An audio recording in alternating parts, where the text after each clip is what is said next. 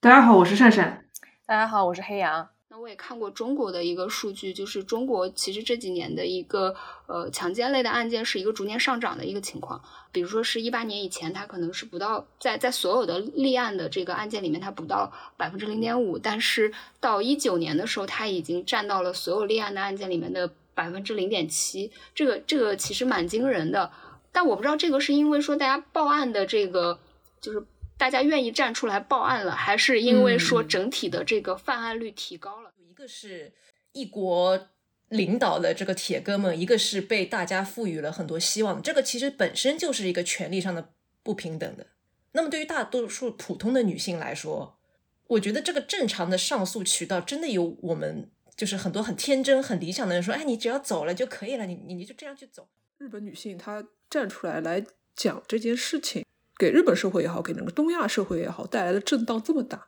带来启发这么大，我觉得很大一个原因就是说，整个东亚，特别是东亚、东亚三国、东亚四国吧，对女性的处，就是当中身处其中的女性的处境，其实是非常的类似的。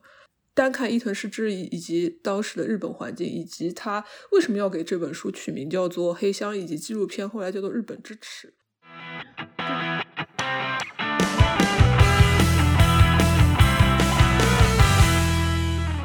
这里是激扬同龙，一档由性少数发起讨论性少数群体相关话题的播客。又开了一个新的栏目，这个栏目呢叫“他书房”。这个想法其实是我们之前考虑今年如何对我们的共读群进行一个改革的时候就有的一个想法。这一期可能先是一个试验书，我觉得我们也是一如既往的像在共读群里面说的那样。呃，欢迎大家提供各种建议和意见。呃，就我自己来说，我还是觉得我们今年呃，国共读群肯定是要进行一个改革的。呃，我自己是觉得不能 再像现在这个样子，所以我自己还是 蛮蛮开心，就是有这么一个尝试。我也是想把这个新的栏目，就像我们做淘布纪片一样，做的呃。成系列吧，就我还是挺开心的。然后我们今天请到的呃，莉亚呢是呃，就我自己来说，我之前是在共同群里面看他发言什么的，就呃已已经想请他做一期其他的节目，然后呃结果没想到就是先请人家来我们书房做了个课。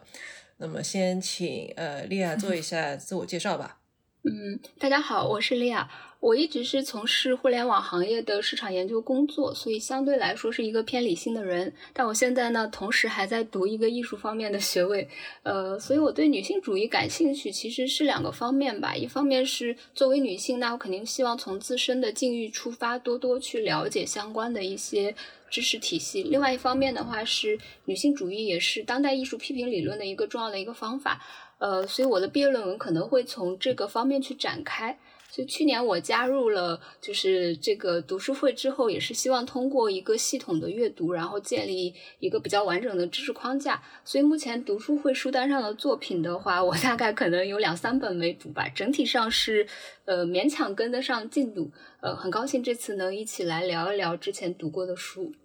他说只他说他只有两三本没有读，就是那个我觉得这已经非常了不起了啊。对，有两三本实在是有点不是很想读。嗯，呃，一本是那个《世纪的哭泣》，那本真的有点太厚了。嗯，对。然后，然后另外一本的话，其实我读了一些，就是巴特勒的《性别麻烦》，然后呃，当时会觉得有点晦涩，就就读了一半之后，后来一直没有把它读完。呃，另外的一本是呃，因为最近学习有点太忙了，所以就刚刚的那本我还没有开始读。总之，我们先来介绍一下今天要讨论的两本书。这两本书其实从某种意义上来讲的话，嗯，题材是比较接近的。然后纪实类的文非虚构文学。那我先来介绍一下，呃，今天的第一本书是《黑箱》。不知道大家了了不了解这本书当中提到的这个案件？啊，我可以跟大家简单的来介绍一下。这个作者也是案件当中的受害者。啊，当事人叫做伊藤诗织，他是一名记者。他在二零一五年的时候呢，因为在寻找工作的过程当中，跟 TBS 的一个社长山口敬之，当时山口敬之应该是在美国担任 TBS 的一个分社社长，他跟山口敬之就结识了。自然而然的，因为山口敬之的啊工作关系，他会伊藤诗织就向他询问起，就是 TBS 在美国在美国有没有工作机会。山口随后呢，山口敬之在之后四月的某一天就邀请他共进晚餐。那晚餐的过程当中，两人喝酒，这当中又有一些所谓的 he say she say 的成分在。两个人席间到底喝了多少酒，有不存不存在男这个男方山口敬之向伊藤诗织。灌酒，刻意让他丧失意识的这样一个行为。总之，伊藤描述他当时喝酒之后丧失了意识，被山口敬之带到了酒店。他在醒来的时候就发现山口敬之在自己身上进行一些啊侵犯的行为。他奋他奋力的进行了反抗。那他当时文中有一句话就是非常有侮辱性的，也非常让读者还蛮震撼的。就是山口敬之当当时对挣扎了之后跑掉的这个伊藤实之就非常居高临下，用日语说就是乌维开拉的这种呃态度说了一句说你合格了。那随后伊藤诗织在被山口敬之侵犯了之后，这个事件发生之后，他提起了他去了报他去报警了，提起了刑事诉讼。在刑事诉讼的过程当中呢，这又是一波三折，我不具体不展不展开了。他刑事诉讼的过程当中，被日本检察院以证据不足不予起诉以为理由，就把他的刑刑事诉讼给就是打掉了。他从来没有就是这个应该是立案立了，但是就没有走到法院那一步。呃，随后伊藤诗他也是非常顽强，他在受挫了之后，刑事诉讼没办法进行下去的。情况下，他立刻发，哦，我不知道他是立刻还是就是进有一番准有一番侦查准备，但总之他随后是进行了民事诉讼。那么到一九年十二月份的时候，伊藤实之日本日本法院判伊藤实之这个民事诉讼他是胜诉的。当时的啊山口敬之啊山口敬之他还有一层。背景在就是他是所谓的安倍的御用记者，他是主笔了安倍的一本自传，所以当时山口敬之他在如此强大的背景之下，民事诉讼伊藤诗织是获胜了，然后山口敬之是需要向他进行一个赔偿，那么山口敬之随后就进行了一个反诉，就是对伊藤诗织进行了一个名誉侵害的反诉，立刻遭到了驳回的，所以说大体上这个事情的进进展就是发展过程是这样的。在黑箱当中，伊藤诗织对这个事件进行了非常详细的描述，以及他自己在清理这些清理这些嗯过程当中自己的一些体会吧。这本书其实影影响为什么那么大？可能很多朋友来接触到它的时候，都是以都是先了解了有一本有一部纪录片叫做《日本之耻》，是由 BBC 完成的。其实纪录片跟这本书的内容非常的呃接近。这本书的出版，他对自身这个案件的叙述，他其实到后来是影响了日本刑法的修改。强奸罪的最低的判刑是三年，在那部《日本支持》纪录片播出之后，他其实啊进行了一个修改，他最低的年限目前是改到了五年的。所以说啊，这是大体这样第一本我们今天要讨论第一本书这样一个背景和内容。下面黑羊可以跟大家来介绍一下我们要讨论的第二本书。呃，知晓我姓名这本书，它讲述的是呃斯坦福性侵案。我要提前讲的是，我们这一期节目的呃拓展阅读，其实有关于这两本书的作者的呃相关的专访。因为呃伊藤其实是在一八还是一九年的时候，应该是一一九年吧，他有来中国。所以他当时有很多家媒体对他进行了专访，他还特意去了一席，很完整的，嗯，在国内讲了一遍自己的经历。呃，我记得他，嗯嗯嗯，当时呃很明显的被很多媒体提到的事情是他的呃用英文讲的时候会就是更流畅，这个我们当然之后也会展开。然后香奈儿的话，呃，因为他在美国，然后书也是出的比较呃近的，所以。有一些媒体专访也只是通过邮件或者是呃视频，但我觉得这个其实并不影响呃我们后面提到的这些拓展阅读的这个质量，呃，特别是其中的第一篇，呃，我还是很推荐大家去阅读的。这个是呃知晓我姓名的编辑他的一个编辑手记，呃，是这样一个情况。然后这个书本身呢，就我最开始讲的，它是斯坦福性侵案。我不知道大家就在读这本书之前。知不知道这件事情？这件事情其实发生在呃六六年前。它之所以比较轰动，呃，从某种程度上讲，在没有这本书之前，是因为他的犯罪嫌疑人是呃名校的学生啊，是未来就被赋予了很多期待的一个游泳健将了。虽然这几个案件当时是有目击证人，然后他在整个报案的过程其实。我觉得也是非常配合的，但是他的整个庭审的过程，我在读这本书的时候，真的是非常非常的心痛啊！这个我们之后也也可以展开说。然后最后呢，这个案子可以被判的是十四年，就是最高可判十四年监禁，但是最终他只判了六个月，然后还减刑到三个月。所以这个事情对很多人来说，就是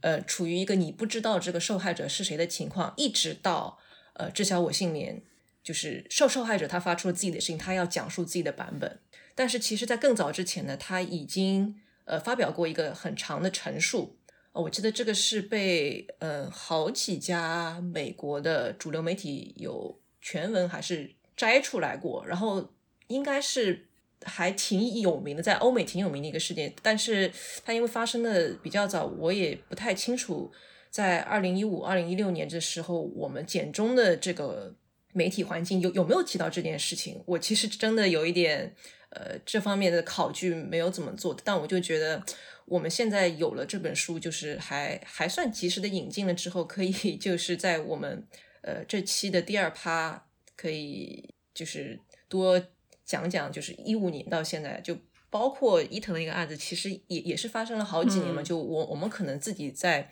这个媒体环境下，也慢慢慢慢有一个。怎么说呢？跟不同地区的姐妹，呃，有那种连结感。我觉得这个好像是，嗯，之前没有想到的。我不知道是不是，嗯，我觉得可能 Me Too 就一七年的 Me Too 是一个挺挺关键的时间点吧。Anyway，就是，呃，我可能有点扯远了。就是知晓我姓名，其实也是一个受害者他决定发出自己的声音的这么一个故事。呃，但是呢，就虽然其实都是一个。事后，然后这么一个梳理，但是我在读了《知晓我姓名》之后，这两本书之后，我觉得《知晓我姓名》它是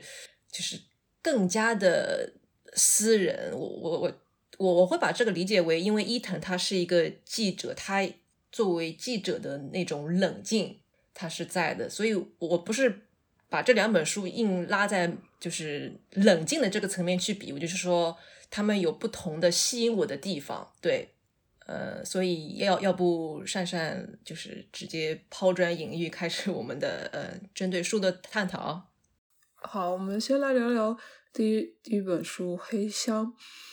黑箱在整个东亚带来的影响，或者说给大家带去的启发，其实是非常巨大的。应该知道，伊藤诗织基本上现在可以说是东亚地区。女权运动，Me Too，特别是 Me Too 运动的这样一个 icon 了。呃，日本女性她站出来来讲这件事情，给日本社会也好，给整个东亚社会也好，带来的震荡这么大，带来启发这么大，我觉得很大一个原因就是说，整个东亚，特别是东亚，东亚三国、东亚四国吧，对女性的处，就是当中身处其中的女性的处境，其实是非常的类似的。单看伊藤诗织以以及当时的日本环境，以及他为什么要给这本书取名叫做《黑箱》，以及纪录片后来叫做《日本之耻》，他他其实颠覆了我对日本女性的一些刻板印象跟一些之前有的一些偏见，可能是在甚至是在日本的社会内部也好，还是在其他文化上来好也好看日本女性，总有一种觉得她们是非常的顺从的，非常的除了顺从之外，我想想不到别的词，她们是顺从于。他们的日本这个日本的社会，日本的父权文化，很少有像伊藤诗这样敢于站出来，直接揭露这样一个性侵案件，揭露这样社会黑暗，特特别他不光光是揭露了山口敬之这个人，他书当中他还揭露了整个日本司法系统对性侵案件、对性侵受害者的这样一种歧视和不公，所以这是呃，我觉得之前是不会想到的，会有这样一个日本女性这样分作为这样一个分歧的反抗。可能这件事情当时对日本社会的震动也非常的大。为什么这个纪录片会叫做《日本支持》？它其实是源于他书中也提到，当时他站出来揭露山口敬之，把这件事情呃，就是发起呃诉讼到法法院的时候，当时日甚甚至他后来就是写书呃出版把这件事情讲出来的时候，有一位日本的女议员吧，嗯，还还是一个反正就是一个女性的政府工作人员。对他进行了一个评价，评价说你伊藤诗织把这件事讲出来，你简直就是日本支持，你是日本女性支持。泛化一点来讲，说整个东亚社会、东方东亚文化当中，其实这种根深蒂固的观念是非常的顽固的。我就稍微扯远一下，就包括今年福原爱的事件出来了之后，就是日本特别妙、特别荒谬的一点，就是说。你可以看到日本的互联网上，日本的一些主流媒体上对福原爱这个事情的定性，就直接认为福原爱你是出轨，然后之前还不是还搞了一个什么呃出轨艺人，你最讨厌的出轨艺人的排行榜吗？福原爱就 是第一名，甚至不是。如果了解日本这个社会的话，可能不会感到疑惑，但是会让就是会让你作为人类对这样一个。他他们的舆论对他下的这个结论感到非常的不解。嗯，其实我在看这本书的时候，就是一方面对日本的社会有一个了解，另外一方面的话，其实我是会很就是很容易跟中国的社会去做一个类比，因为东亚三国就是 之前也看过一些报道，比如说他们在。经济发展，包括女性的受教育程度，包括像性别平等指数这几个方面，总是会被拿过来一起做对比嘛。然后就能发现说，经济发展和女性的受教育程度总是就是呃，应该说是发展的很快。从上世纪到现在的话，可能在呃全球已经能排到前列了。但是这个性别平等指数就是。呃，三兄弟谁也不落谁，都排在一百一百名开外吧，就是这种感觉。那其实这种不平衡，呃，一般会认为它是说，因为呃这几个国家都是儒家思想为核心，然后它是一个呃男权社会系统的一个机制一直在作用，所以就这个这个说法很宏观了。总总的来讲，就是按照儒家的道德，女性的地位呃都是很低下的，而且如果说公开讨论像。性这种问题，不管是性生活还是性骚扰还是性侵，反正只要是跟性扯在一起，就是一件羞耻的事情。哪怕说这个是一个正当的权益受到侵害，那么大家愿意做，大众愿意做的就是捂住受害者的嘴，然后息事宁人。呃，这个简直可以说是一种就是所谓儒家的政治正确，就不要谈这件事情，让它呃过去就好了。所以说。呃，在在这本就是这本书里面，其实我是也看到说伊藤诗织他在描述这样的一个现象，同时他也讲了一些他成长过程中的一个经历吧。其实其实这两本书，他们就两两个作者其实都有讲他们成长的一个呃经历，所以呃就是在在他们成长经历里面，其实也能看到说呃。他们想去说明，我不，我不，我觉得他们想去说明他们是一个呃什么样的人，然后呃，因为我们总是会拿这样的一些刻板印象来去呃，就是说判断说呃，因为他是一个什么样的人，所以他可能获得的一些遭遇是一个呃，就就可能是什么所谓的罪有应得也好，或者说是你你你自己去自己自找的也好，这样的一个过程。但我觉得其实我。看了他们的一个成长过程之后，我其实觉得就是这种呃对女性的一个忽视，或者说从一个社会结构上的一种压迫，是就就是从小就是这样子的。呃，而且其实，在另外一个方面的话，就是我看这本书的时候，呃，包括说日本的情况和中国的情况，我也有一些呃数据上的一些了解吧。因为呃，比如说日本其实性侵这件事情应该是一个很普遍的现象，他在书里也写了，可能。呃，百分之呃多少的女性她其实都都有过这样的经历，而且大部分是熟人作案。那我也看过中国的一个数据，就是中国其实这几年的一个呃强奸类的案件是一个逐年上涨的一个情况。呃，比如说是一八年以前，它可能是不到在在所有的立案的这个案件里面，它不到百分之零点五，但是到一九年的时候，它已经占到了所有立案的案件里面的百分之零点七，这个这个其实蛮惊人的。呃，但我不知道这个是因为说大家报案的这个就是大家愿意站出来报案了，还是因为说整体的这个犯案率提高了？我当然是希望是前者，因为就是这种性犯罪的这个。不愿意报案一直是所有的这种案件里面，就是不愿意报案的里面最最多的嘛。那如果说大家因为这几年的一个发展，呃，纷纷愿意报案了，然后愿意站出来了，那我觉得这是一件好事。但如果说是后者的话，那那我觉得这个非常非常的可怕。呃，然后同时从这些报案的这个数据里面也能看到，说其实熟人作案是比例一直在在在增加的。呃，在中国这几年熟人作案的比例都已经接近百分之五十了。呃，跟很多年前一比，可能大概只在百分之十，这个其实也是蛮惊人的一个一个变化吧。而且就是就是这种数据，其实嗯，能够让我们看到说，其实社会上的一些事情是我们之前没有想过的。然后通过这本书，其实我看到了很多中国社会和日本社会的一些相似之处。然后我会觉得，首先从大的一个社会环境来讲，它真的非常相似。那具体到说，就是。呃，发生了这些事情以后，大家的一个处境，那我觉得其实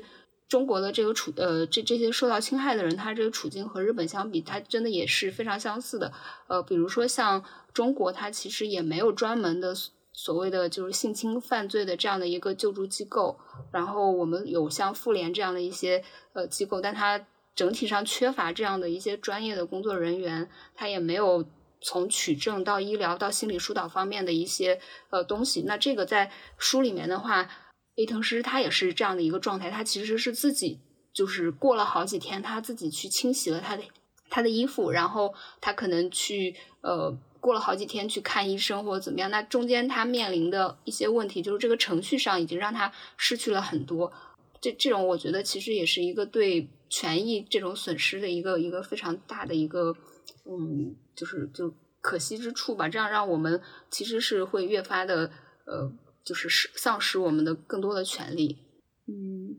其他的话，其实我觉得就是从呃宏观的层面讲的话，我我觉得虽然。呃，中国和日本其实都有，就是呃，在前几年这个 Me Too 的事件里面，它其实是有一波的这个相当于是运动风潮过了吧。但这里面其实困境也蛮多的，我觉得待会儿可以我们围绕这个问题 再讲一下。对对，本书的话，我可能先说这些。我觉得伊藤这本书比较核心的一个点是，他相当于用自己这个一路。有点像是举着火把就走在那个日本的黑汉的那条道路，我觉得他就是那个形象，就是那个想把黑箱给打开，让光进来的这样一个人吧。呃，我觉得第一点还是非常，我觉得我可能下面说的所有的都是特别让人就是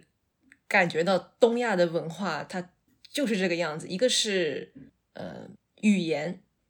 就是他在书里面，包括他之后采访也有说，他觉得他用日语表达拒绝的时候，他可能会让对方觉得反而是一种勾引。No，在这个时候其实是 Yes 啊，我觉得这个是挺挺关键的一点，因为他一个是嗯，就是你其实，在反抗，但为什么会被男性习惯性理解为是顺从呢？或者是说在。中国这么一个情况，就是它是一个很高语境的。什么叫高语境？就是你可能有很多潜台词。就你虽然表面上你已经去表达了拒绝，但他可能会觉得，因我们因因为是高语境文化，你可能在有一些 subtext，你是在表达你想要。呃，我觉得这个一个是相当于把女性看作了她永远都是一种顺从的一个形象，另外一个就是。他者对于性侵和性骚扰，他其实是非常的迟钝的，他不知道是这样一个情况。然后对于女性来说，就更加的难以去反抗。他们就因为一直就觉得你是很顺从的，然后他也觉得，哦，你们都那么迟钝，他就会有那种习得性无助，他就最后只能忍耐。就这个是一点，然后还有一点是东亚文化圈其实就有一个很盛行的耻感文化嘛，就是你经历了这个事情，就你才是那个不对的人。呃，就是珊珊前面说的那个是自民党的女国会议员，她叫山田美绪啊。她在接受 BBC 采访的时候就说，被呃伊藤被强奸这件事，她自己也有责任啊。然后因为伊藤他实名举报了嘛，然后他也是呃日日本历史上第一个实名，然后也是曝光自己的长相。然后我记得他好像在书里也提到，他有呃一点韩国的。或者说朝鲜的血统吧，然后他就呃，因为你你也知道他就是日本 跟韩国就是关关系不好，所以他就很轻易的被贴上了什么北朝鲜间谍啊之类的标签。然后就是善善一开始也讲到了他的这个呃山口是跟就是非常顶层的政客有很好的关系，就是铁哥们儿嘛。我们说的直白一点。那他其实已经因为要破黑箱这个事情，我觉得就后面很轻易的就能看到他是非常非常艰难的。然后这个艰难同时也体现在了一个，他其实是不断的在去触碰那些权力一直以来把女性给关着的那个笼子，就他去冲了，然后他就冲到了，所以他可以指着这个。笼子说：“哎，你看，他就在那里，我们需要做出改变。就除了我前面说到的耻感啊，这种顺从文化，我觉得他其实一直在强调的就是性侵案还是关乎权力的，就不只是整个体系。你哪怕一个个人，他可能有钱，因为很多人都说，哎呀，你只要去。”呃，报案啊，然后你就按照这个程序走，你就肯定可以。但其实事事情并不是这样的。包括我们在知晓我姓名也，你也可以看到，他也走了，对吧？他走的也挺辛苦的。但是你要去顺着那个案件，你要调整自己的时间。你在那个法庭上，你会被迫的不断去回忆那些，然后别人就会根据你每一次的说法的不一，那么细致的去挑你的错，希望去击败你。那更不要说他面对的是一个，这两个案子其实都蛮有趣的。就一个是，呃，一国领导的这个铁哥们，一个是被大家赋予了很多希望。这个其实本身就是一个权利上的不平等的。那么对于大多数普通的女性来说，我觉得这个正常的上诉渠道真的有我们。就是很多很天真、很理想的人说：“哎，你只要走了就可以了，你你你就这样去走。”其实并不是这样的，就更不要说伊藤在书里面说的那那种，他在报案的时候就要跟一个假人去模拟出，就是我觉得他他让我意识到，并不是那么简单的。就你真的是得去触碰到了，就是多亏有他们能够那么，哎，我真的觉得他们写这个书的时候，我真的是不敢想象，就是。还好有我不知道这个词对不对，就真的是还好他们去触碰到了，然后去指出，哎，你看这个笼子在这里，我们得做点什么。我自己对伊藤最深的印象，其实是他不停的在提，一个是深层权力的这个权力结构的问题，还有一个是呃 consent，就是性同意的这个概念。就是他其实给我就是他非常，因为他本身也是一个很受西方，他有那个西方教育嘛，对。我这个西方是我不得不用这个词，因为就是东东亚，他们日本文化就是很落后。他自己在采访的时候都说他在欧美，就是别人很惊讶，哎，就觉得欧美人就说，哎，你不是一个就是发达如日本的国家，为什么在女性事务上宛若中世纪呢？然后他甚至自己说，他觉得他自己也有责任，因为他从来没有质疑过这个法律体系，真的是就是一个女性要到那个地步，她才，哎，真的是。就还好，他 有这个意识。就我这个可能就扯远了，因为就是作为一个在新新闻行当工作的人，我也觉得他能够出这本书，就是我前面也说，你能够看出黑箱跟知晓我姓名很大的区别，就是他有他会有一种冷静，然后想通过这个，因为日本的情况跟美国的情况真的是挺不一样的嘛。就虽然他们都都很痛苦，但是他真的是。得得去让人家知道哦，发达如日本，在出现了这么宛若中世纪的情况之后，我们得做些什么？所以一百一十年都没有改的一个法律，因为 BBC 那个纪录片出了之后，真的是太日本之耻了嘛，就是终于是改了。然后一九年底的时候，他那个案子也终于是有了一个胜诉。我是真的觉得，哎，真的是太不容易，太不容易。我知道我可能前面说了很多什么，真的是这样，但真的是 我如果讲到这本书，就会非常非常的痛心，因为我觉得他是那种特别战术的形象。就我后面如果再聊到的《知晓我姓名》，我觉得他可能也是战士，他就是不一样的一个战术。我不知道我这样说你们能能不能够 get 到，就是还挺不一样的。这两个案子本身其实就有挺大的不一样，因为呃，另外一个案子属于是人证物证确凿的一个情况，所以呃，我们看到后面是会觉得说他的一个障碍应该是司法机关的一个偏袒，或者说他往下推进的时候，在这个呃，包括这个法律体系里面，律师的一些呃设障啊，或者说是呃这个。法官的一些偏袒，我们会更多的可能是愤怒在这个点上，然后可能旁观者他的一些刻板印象的一些评价。但是在这个就是日本的这个案子里面的话，其实他从一开始去报案这件事情，就就是一整个呃，相当于是呃，警察就劝他不要报案，这件事情是没有结果的。然后到后面就是呃，检察官说。不可能公诉的，然后后面说可能可以公诉，但是在最后又没有逮捕，就是他整个是从就是一开始呃人证物证什么都在一个缺失的状态下，然后他又层层的受到了这种障碍，所以我觉得这两个案子的差别还是蛮大的，呃，包括说。呃，伊藤这边的话，它其实就是日本是没有这个约会强奸这样的一个概念的嘛。基本上大家认为说，如果你们两个认识，而且你们俩还喝酒了，那等于说是你已经同意了这件事情。这这种也是东亚文化里面，其实它应该是没有一个所谓的性同意这样的一个概念的。包括中国，它也不会问说你要说是或者或者否这样。它它它用的是一个词，就就中国的法律里面用的是一个违背。妇女意志，但这个违背妇女意志到底是一个怎么样的一个界定？它在这个量刑的时候，其实就就变成一个执行层的一个一个东西，让让他根据实际情况去判断。它就不是像比如说有的国家，它可能会去必须是说 yes 或者说 no 这样的一个一个很明确的一种，就是呃法律裁定上的一个呃标准吧。这样来讲，所以呃日本这种情况，我觉得。就就他真的像刚刚海洋老师说的，是一个非常难自己独自前行的这样一个状态。刚才丽亚说的两个案子发，因为发生在两个不同的文化之下，两个不同的社会，他们司司法体系也不一样，所以就必然当当当中的遇到的困难和揭露的问题都是不一样的啊。我我其实想回到说这两本书本身它之之间的还有什么其他不同点的话，嗯，刚才黑羊也提到说。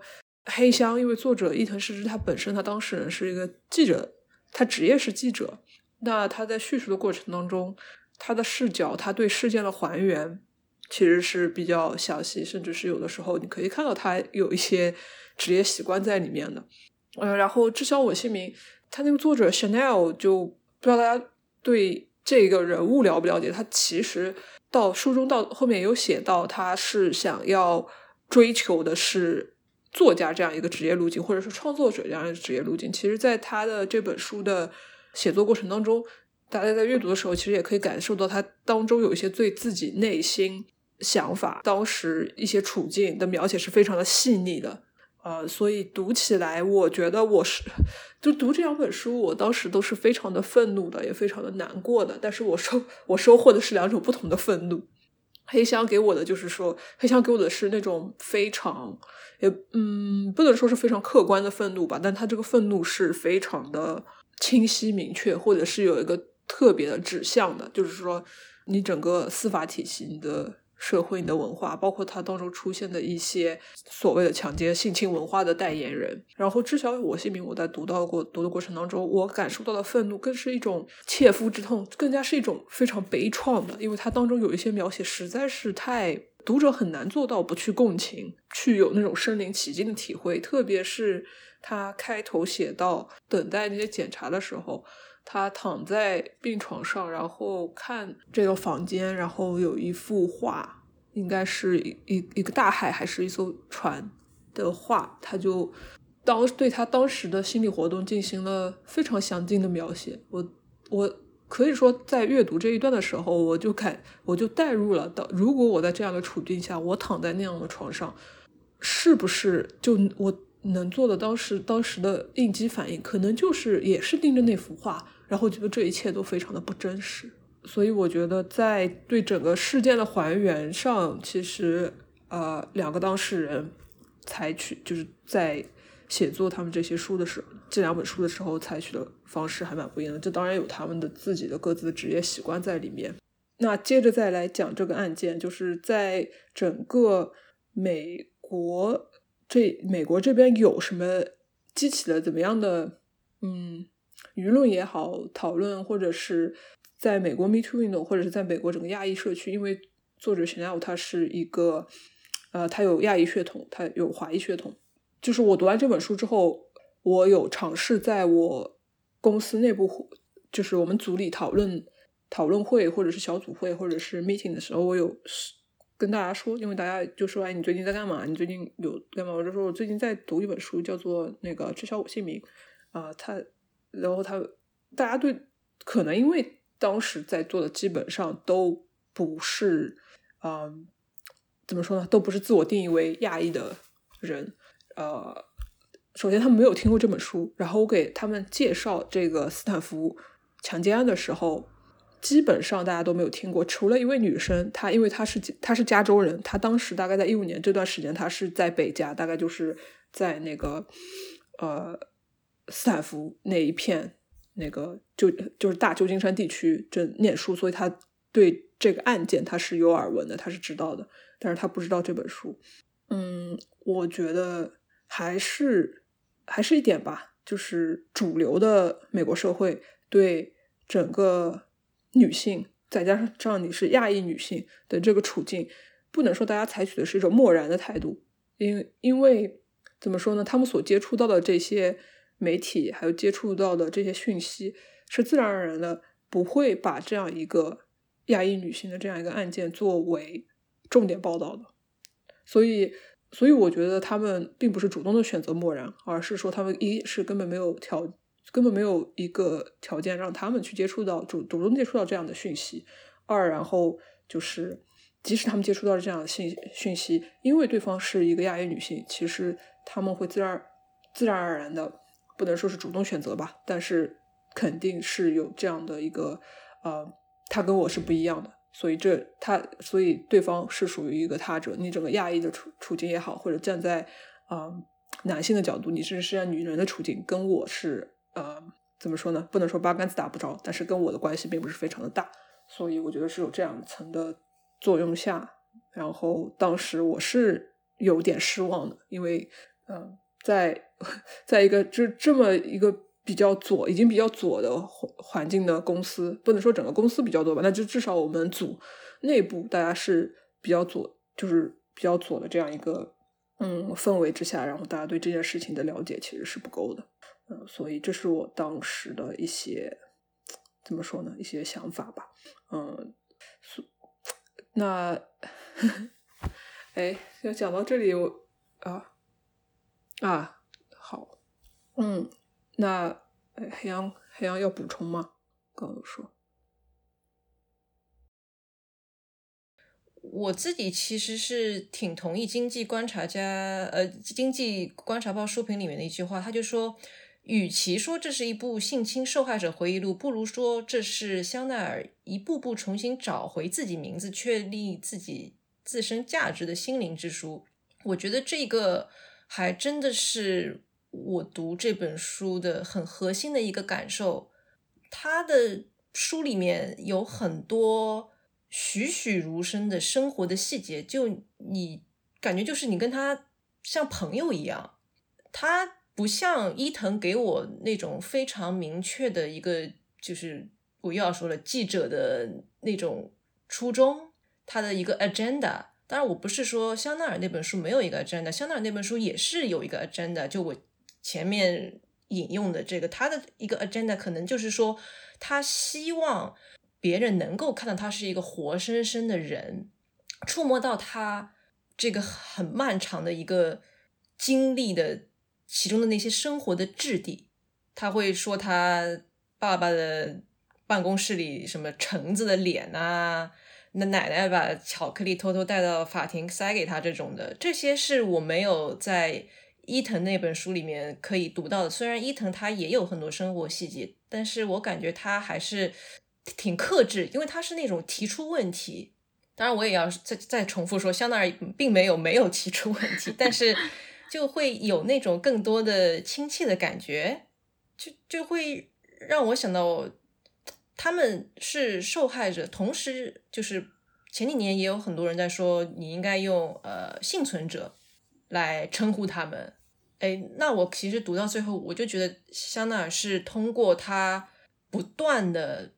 就是自我分裂与和解，逃避与抗争，就走出来了。他不再是那个 Emily Dodoy，因为呃，我我说 Emily Dodoy 是。因为美国他们在不提供具体的呃人物细节的时候，会用一个假名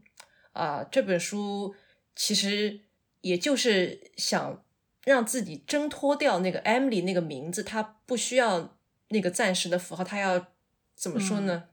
挺起胸膛，就告诉那些攻击他也好、支持他也好的人，哎，其实 Emily Doy 是这样一个人。我觉得这个。相比伊藤的那种质问型，他有那种非常接地气的那种号召力。我觉得这个号召力是挺重要的，也是我觉得他能够在，我是相信他这本书应该在中国被更多人看到的，因为我们可能也会想到我们自己的一些也在这个道路上面持续奔波。持续付出自己在燃燃烧自己的一些姐妹，而且香香奈儿她并不是一个想把这本书弄得好像凯旋而归的这么一个作者。我觉得他很重要的一点是他让我们知道痛苦可能不会永远的消失，它会成为我们生命中的一部分，但是它会让你重新看待这个世界，然后你就知道你有什么是可以继续去做的。我觉得他那种不断的分裂，其实放到生活中其他事情也是非常，就是浓缩了那种人生的哲学吧。我觉得这个真的是通过一个很痛苦的事情，一下子感觉他就是特别敞开。对，然后我我想顺着我们原本计划要讲的那个题，就说说那个华裔的身份嘛。我后来在看。一些采访的时候，发现 Chanel 他有提到说，他在跟警官通话的时候被默认的是白人，然后法庭文件也就这么记下来了。他的华裔身份、他的家庭渊源全都被抹去了，然后他就说他受够了自己的某些部分被抹去，受够了亚裔美国人不能被塑造成更加强大的角色。受够了自己无法成为故事里的英雄或者主角，他就说他想让人们知道他是亚裔，作为华人他很骄傲。哎，我觉得这个就我其实没有意识到嘛，因为我觉得这个问题可能还真的是得从就是中国的媒体或者是一个比较 更加 liberal 的一个欧美媒体去问，因为这个华裔身份其实在读的时候不会像被提问的时候他会。那么坦诚，他会直接解释他为为什么特意要说这些。我觉得这个放在就现现在来看，我觉得是更值得被强调的一点。嗯，而且你要知道，他当时发生这个案子之后，我前面在介绍这本书的时候也说了，他们把那个特纳当做了主角，他作为一个男性的白人，就是很多人都是挺他的，他是天然的带着那个权利。就放在那里了，他会被指责说：“哎，你你不要伤害人家一个小青年的未来啊什么的。”我就觉得，哇塞，就你可以什么都不做，你生下来就已经是，就站在了终点。对对，真的实在是太夸张了，太夸张了。而且他还特意提到了一点，是我们今年也很火的一个叫那个普男自信嘛。然后他就说，他很惊讶的是那个特纳的自信心，就他被捕了，他依然显得那么自信。就那个书里面也有提到，就是说他的父母、他的亲友团好像也是那种自己鼻孔朝天、特别了不起的。然后他在采访的时候就说，他时常想，他凭什么这么自信？嗯，这种信心到底是哪来的？女性为什么没有这样的自信？布洛克做错了事，却能信心满满的满世界走，我却要承担所有的耻辱，这多么疯狂啊！然后我就想，哇塞，这个真的就是前段时间杨笠的那个，这就是普男，这还不是普男啊，他就是一个罪人，但他也也很自信，这个还真的是有罪在自信。对，就我前面引用的是他在接受采访的时候说的话，我就想。哦，就我这些在读书的时候，我可能还没有意识到这一层。我就是说，哎，你你怎么就你在读的时候，你会觉得这个是很很平常的事情，就因为他是犯人，他肯定会要给给自己一个交代，不不可能认错的。但是你从他这个就就就在去反思男性自信，哎，是的呀，这两件事情，这两个案件全都是很明显的自信啊。但是他不肯定也不是我们前段时间段子里那种普男，他们就是身上有很多权利在的。嗯，啊，我真的是觉得这个特别特别有意思。然后我可能还要补充的是，呃，就还有一个不一样的点在于，它是一个校园的性侵案，然后它又是一个发生在美国的，然后大学里其实是有那种特殊的权利关系和资源分配嘛。嗯，它不像是中国的呃大学的这个宿舍居住环境的，就有些人。他控制了相对私密的空间，他就可能拥有性关系中的主导权。那如果他没有什么经济和社会资源，他可能就被困住了，然后就很容易就或者说更加容易陷入性侵。哎，比方说他可能晚归，他错过了，你也知道美美国的公共交通是个什么情况，对吧？如果无无法及时返回学校的话，他可能得。租住校外的公寓，呃，他他就要前往校外住校外公寓的同学或者朋友家借宿。嗯，那很多性侵案例其实是在这种空间下发生的。那么就是说，这种脆弱性也是很不平等的落在了某些群体。那在美国的话，就可能是少数族裔女性、中下阶级出身的学生身上。那就是说，它这个空间本身又构成了性，然后它又触发了那些性行为和性关系。然后这其中就是性侵或者是性骚扰类性侵的行为比例就非常非常高。那你再去考虑我们一直在强调的 consent，那可能在欧美，特别是我们一直在说的这个美国这个情况，它 consent 它在表达的时候又受到了这些外部的它这些空间层面的极大的限制。这个是我就想在针对知晓我姓名这个再去补充的一点吧。我的朋友其实是有在美国留学，然后包括我得到的一些呃信息，可能算是二手资料吧。就其实经常得到的一些说法是说，比如说亚裔女性，她就是呃首首先整个亚裔群体其实就是一个挺刻板的印象，她就是那种自私、沉默、勤勤恳恳的这种模范少数族裔。这我我朋友的一个直接的一个 评语，就是非常模范，大家。你你你不说的时候呢，他是感觉好像都不存在的。你一说，就是他工作很努力，然后基本上社交什么都没有问题，然后有什么事情他也会会就是去努力去做。但是呃，权利什么这种跟他也没什么关系，大概是这样一个状态。对，然后就长期他其实就是被。被忽略的嘛，而且呃，比如说他他说，如果很多人提到像那个亚裔的母亲，她可能是那种也是会有个刻板印象，就是那种所谓的虎妈的那种角色。然后女女性的话，其实呃，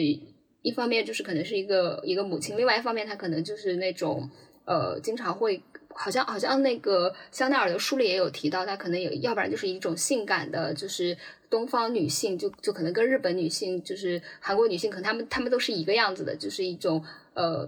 白人白人所设想的那种美好，大概是这这样一个一个状态吧。所以呃，从我了解到的，当时刚刚你们有提到说这个案子，其实当时在中国有没有一些声量？我之前其实有看到，因为呃，知乎就是那个它其实上面是有人在这个一六年的时候，其实就有人在讨论，就怎么看这件事情，就是这个案子的事情。然后下面有人说，如果比如说这个呃犯案的这个男生，他如果是一个黑人，那他可能在这件事情里面，他的这个判案就应该会被判的相对会比较重。呃，那同时他也就是说，假如这个另外一方面，假如这个受害者如果他呃，也是个黑人，就是就比如说一个白人，呃，侵犯了一个黑人女性，那他可能这个判案也会可能会就是就可能不太一样，因为就是黑人女性在在这个美国的这个环境里面，她可能会也是一种就政治正确上要要去关注的一个点嘛，但因为她呃受害者是一个亚裔，是一个没有声音的亚裔，然后呃犯案者又是一个白人，所以现就是。变成了一个只有三个月这样的一个情况，而且，嗯，还有就是最近那个关于亚裔的这个这个仇恨亚裔这样的一个犯罪的一个情况，其实我也有在看。呃，我我看到其实观察到一个，就是他们在描述这个犯案的时候，有一个现象，就是有有一个受害人，他说他当时被呃人就是直接拿刀片割到了脸，他。血流的很厉害，然后但是街上其实有其他的人，根本就没有人帮助他。我当时看到这个的时候，我觉得非常的触动，因为就是美国之前一直讲它是一个人权也好或者怎么样的一个一个国家，但是在大街上就是一个亚亚裔这样子被人这样伤害，然后但是没有人去去帮助他，我觉得就完全颠覆了我们之前所谓的这种呃西方很重视人权，很重视。就是各种各种权益的这样的一个印象，呃，所以我觉得，呃，从从这个虽然我都都是看到的二手资料，但这种这个对于比如说对亚裔的这种呃隐形歧视还是蛮严重的，而且其实在我之前看那个采访的时候，就是应该是国国内哪个媒体对香奈儿的采访，他当时就说，当一个人没有名字、没有面孔的时候，其实社会会。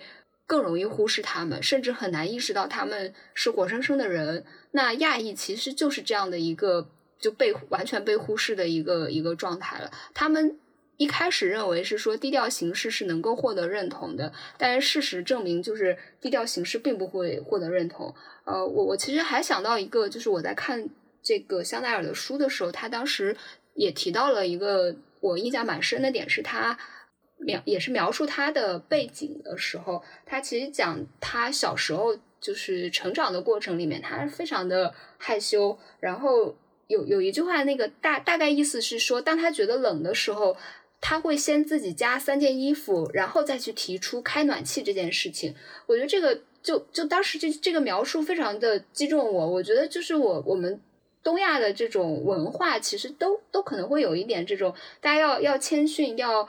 不敢大声的说出自己的权利，在某在一个公共场合里面，其实其实我我觉得我在现实生活中也会这样，就比如说在公司里面，大家就开空调或者怎么样的，大家会先优先想想到我是不是应该呃加一件衣服或者脱一件衣服，然后再去开这个空调，再去跟其他人商量，就就他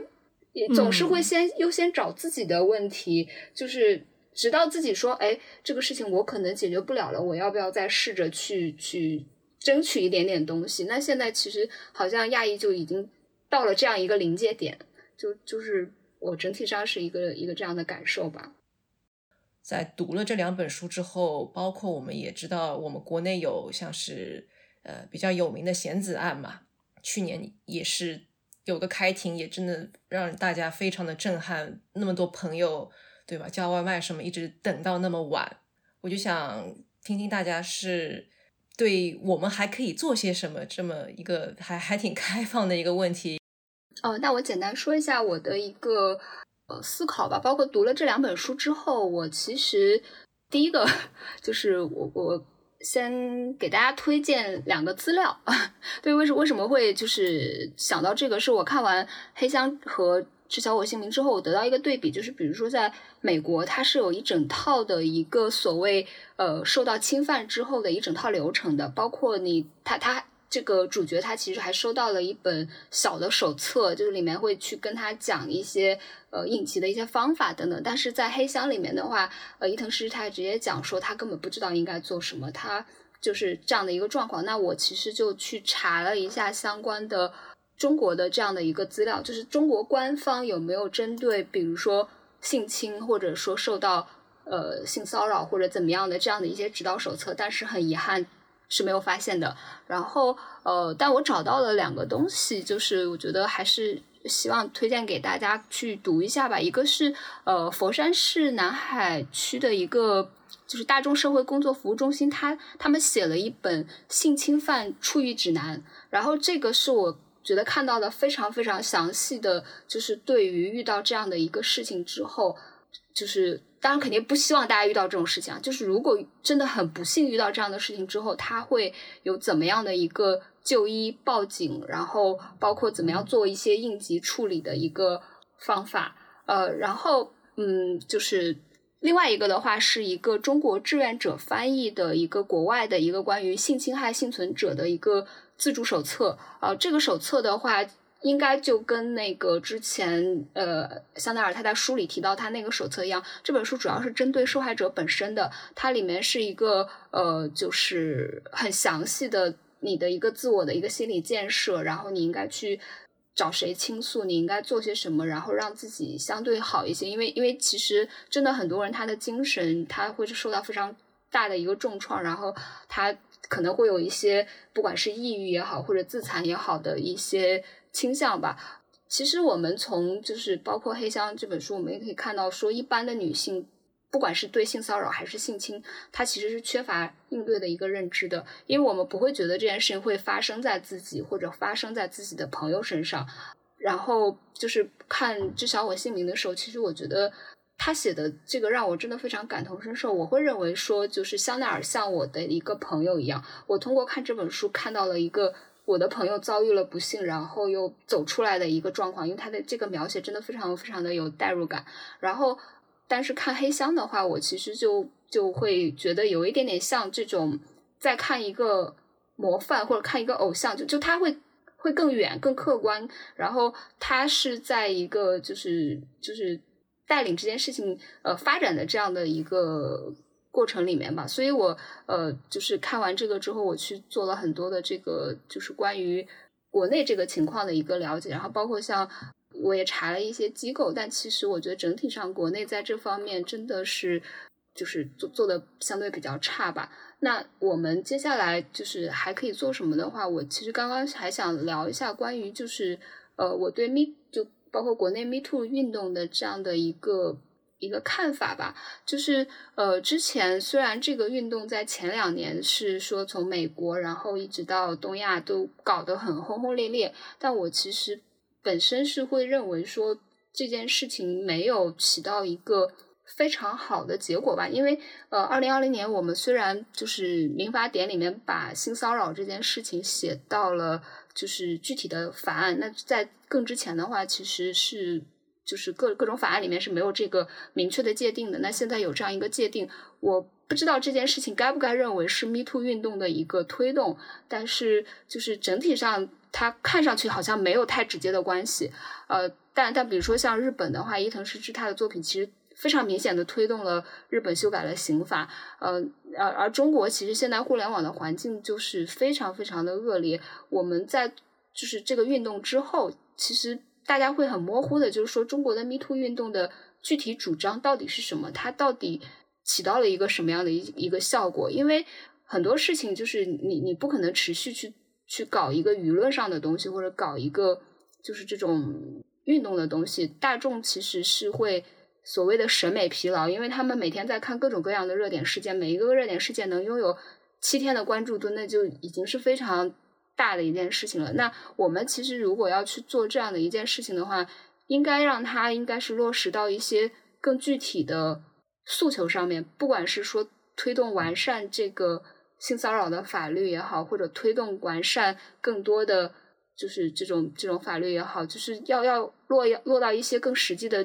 东西上面，那包括可能我们是不是能做一些更详细的，像像这种性侵手应对手册这样的一些东西，或者说是我们呃有没有机会去去做一些像更实际的一些救助的一些工作？然后我们现在可能在整个这个网络上看到的是一些可以发声的群体，因为这总总是这些群体优先被关注到嘛。这这些群体可能是中产阶级，可能是知识分子，但是那些没有办法在网络上发声的群体，包括可能像一些。就是农村的留守留留守妇女啊，或者说是呃，在大城市里面的外来务工的人人员，我在另外一个数据里面也看到，其实有很多被性侵的女性，其实她的学历都只有高中，就是就是这些更具体的东西，其实在这个运动里面就就好像是没有能得到一个结果吧。我觉得这个是我我对整个运动可能其实觉得稍微有一些差，呃，就是说。没有达到的地方，所以后面的话，我其实也也在关注，像包括贤子的案件，他其实好像说四月中旬会继续去开庭。呃，我当然希望他会有一个就是好的一个结果，不管是说从呃这个案件本身，还是案件能够带来的一个影响，就是我我可能会偏务实一点，会希望这些事情能够让我们去真正改变一些东西。对，嗯，大概就是这样子。接着莉亚刚才提出的一点，我可以接着讲，就是说，感觉就是内地 Me Too 运动到底，包括其他一些女权运动，内地内地的这些运动到底，我们现在在怎样一个阶段，然后会导向什么样的结果，跟黑箱当中伊藤诗织的这个案件进行了对比吧。黑箱尽管黑箱当中他有自民党的女议员对他进行了这样一个评价，说你是国家的一个耻辱，然后包括呃山口敬之。他在政府的高层，这些最高级的政客当中，他也有强大的人脉。那么伊藤诗织这个人，他其实在日本，他当时也好，可能直到现在吧，在日本的大众舆论当中，他都是一个负面评价。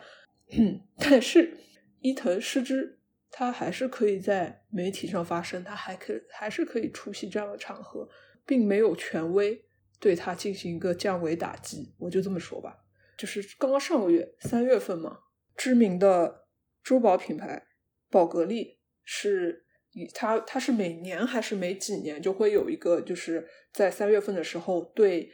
女性对女性以及女性的处境、女性事业做出贡献的这样一些人物进进行一个颁奖。它作为一个商业品牌，在日本进行这样一个呃颁奖，是他呃常规的这样一个行为。伊藤实织是第二次获奖，这就是首先商业品牌它是可以。进行这样一个颁奖，以及它是可以颁给伊藤诗织的，我就这么说吧，就大家体会一下当中的嗯差别。所以，Me Too 运动包括整个更广范围的泛女权运动，在内地这条路其实是蛮艰难的。就再又说到，就是落实到现实当中，呃，Me Too 的行动者或者女权行动者在内地在做些什么？我以及呃，我们想要加入他们的，或者是我们想要。进行实践跟行动的朋友们，大家能够做些什么呢？互联网上的话，像我刚才说的，就是可以试图去找一些有关方面的资讯嘛。嗯，因为嗯，当地我对各地的情况也不是非常的了解，了解的只能说在互联网上的话，有一些微微博的公众号，大家可以去关注一下。嗯，我回头也会就是列个清单。大家可以包括一些司法，包括一些司法援助啊，还有一些法律上面的问题，嗯，像像那个芊芊律师，现在他们好像改名叫重泽律师事务所。我觉得我可以大概总结一下，我们其实嗯嗯反复被强调的，就是我们不得不面对的创伤的这个机制啊，一个就是我前面提到的司法化。或者说过度司法化，特别是在美国和这个司法的性别化，这两点是我们在帮助别人的时候必须先意识到的，就得破除一些迷思。就我之前有说到，它其实是个很漫长、很煎熬的一个程序，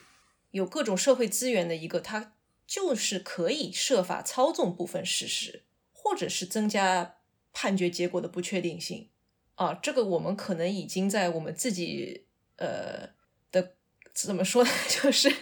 有点在犯罪边缘徘徊。就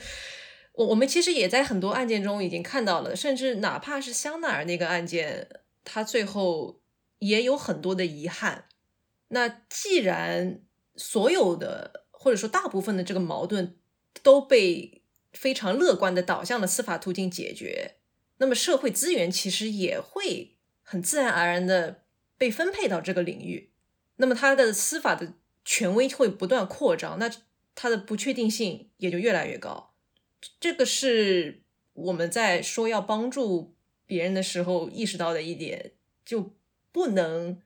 很一头脑热的对大家说：“哎，我们走这个流程。”因为我觉得其实很多人在说我们走这个流程的时候，他可能也不太清楚国内这个流程或者是美国的这个流程到底是多么的漫长、多么的繁琐。我觉得在提供精神和其他方面的支援的时候，也要意识到我们和当事人可能大多数时候就是跟更有权利的人相比是缺乏能力和资源的。这个就是可能先要先现实一点。还有一个是。依然要不断的去破除那些呃强奸迷思、性性侵迷思，呃，这就是我前面说的这个司法的性别化，就他还是在不断的假设女性是一个诱骗的人、骗子，对吧？这个不是之前京东的这个案件也已经看到了嘛？它的根本逻辑就是非常女德的，那它也能够联系到我们那种耻感，它。必须不断的证明自己是一个完美的受害者，或者是非常 纯洁的、理性、客观的一个人。呃，最重要的是，特别是在司法过程中，他要强调一致，他要不断的去证明自己是能够提供非常可靠的证据的。那女性受害者，她在法庭上就会被迫进行无休止的情绪管理，她没有办法。他就像是被判了，你你不能够拥有情绪化这个表现。他其实情绪化就是这种事情很正常啊。但如果你又过分的平静和镇定的话呢，呃，你在陪审团那边有可能会有一些错误的印象，就是哎，你好像并不是 看着很很有那种受害者的那个样子。就就我觉得这个是你得意识到他有这个规训，然后我们可能得得从这个层面去。理解我们还能够往哪个方向去推动，而不是特别泛泛而谈的。但当然，我知道现在已有的一些资源还是给予呃，不管是想提供帮助的人，还是当事人了很多，就比原本空白的、很黑暗的那个领域已经增加了很多的光芒了。但我就是说，就是作为女性的话，那些独独特的女性的经验可能。还是会就被埋藏在所谓的情感之中，但其实这些东西并不是什么情绪化，它是一种生活的经验，它是有有力量的。那不是经常会有人说，你说了 A，你一定要说 B 吗？那我们其实也可以说，叙事和记忆的那种断裂，它可能也就是很正常的人的心理反应，其实也并不是什么女女性专属的。所以，它为什么就又？掉到了一个女性专属的这么一个解决路径上了呢？我觉得这都是我们可以继续去思考的问题。那如如果说从我现在可以做什么，那我可能会想说，如果我身边有有这样的事情发生，我会一路跟他，就是之前珊珊总是说滚钉板 滚钉板，我就陪着他一起滚。就我可能不会。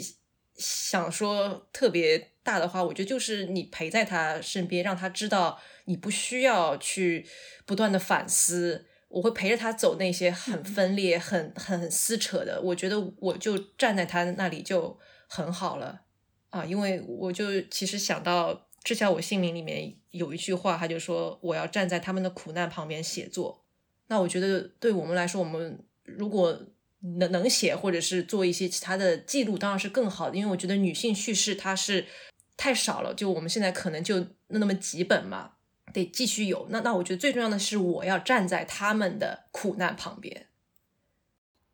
那这期节目呢，就到这里结束。谢谢莉亚今天能够抽空跟我们来进行这个讨论，然后呃，也是我衷心的希望祝福。呃，我们的阅读群能够延续下去，因为我觉得阅读其实也是一个蛮好的嗯嗯活动。呃，我其实今天很开心来，就是跟二位一起交流。然后，因因为之前其实没有录过这样的一个节目，所以我今天也是受益匪浅。嗯，那我也就再次谢谢莉亚能够跟我们一直跟到现在，对吧？莉亚也是我们特别忠实的这个元老共读会，呃，那个如果是共读会的话，感觉就很奇怪。哎，对我想说，难道是会友吗？还是读友、书友？书友，书书友，对对对。所以我，呃，上一次其实听嗯我们那个节目的时候说，可能以后会改形式，然后说不定可能群就慢慢的呃消沉了，我还蛮伤心的。以我们